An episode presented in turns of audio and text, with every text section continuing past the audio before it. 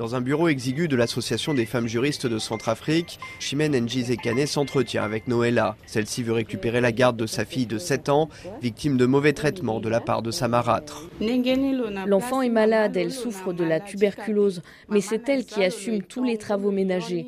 Malgré son jeune âge, elle va puiser l'eau dans des bidons si elle refuse de travailler. Elle là-bas, vous pouvez voir les cicatrices des maltraitants sur son corps. J'étais choquée. C'est pourquoi j'ai décidé de venir expliquer ce qui s'est passé. Ça ne peut pas durer. La juriste lancera une médiation avec le père de l'enfant avant d'engager des poursuites si nécessaire. Elle se félicite de voir ces sujets mieux pris en compte aujourd'hui. Moi, je vois que les juges vraiment sont intéressés. Ils sont impliqués maintenant dans le domaine de cas des violences basées sur le genre en République centrafricaine. Les besoins sont énormes car ces violences basées sur le genre ont augmenté de plus de moitié entre 2021 et 2022 selon Nengo.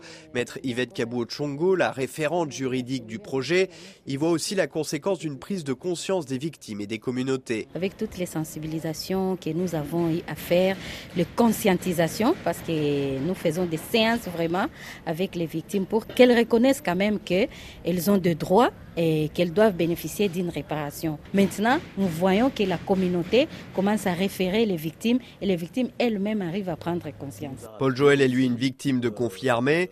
Il a été référé vers le projet après avoir été enlevé et torturé par des hommes de la rébellion CPC dans la région de Damara. Ils ont brûlé notre case, ils nous ont malmenés d'une manière inhumaine.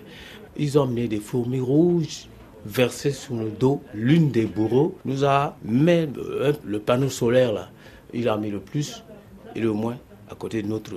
Hein, de vos parties génitales Le partie génitale. Alors, là, je me suis surtout et puis évanoui.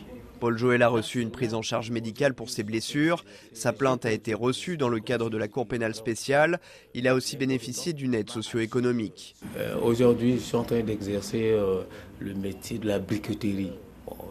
Nengon m'a appuyé suffisamment. Je vais euh, mettre l'activité sur rail. Depuis 2021, près de 900 personnes ont reçu une aide socio-économique comme Paul Joël et près de 550 bourses scolaires ont été débloquées. François Mazet de retour de Bangui, RFI.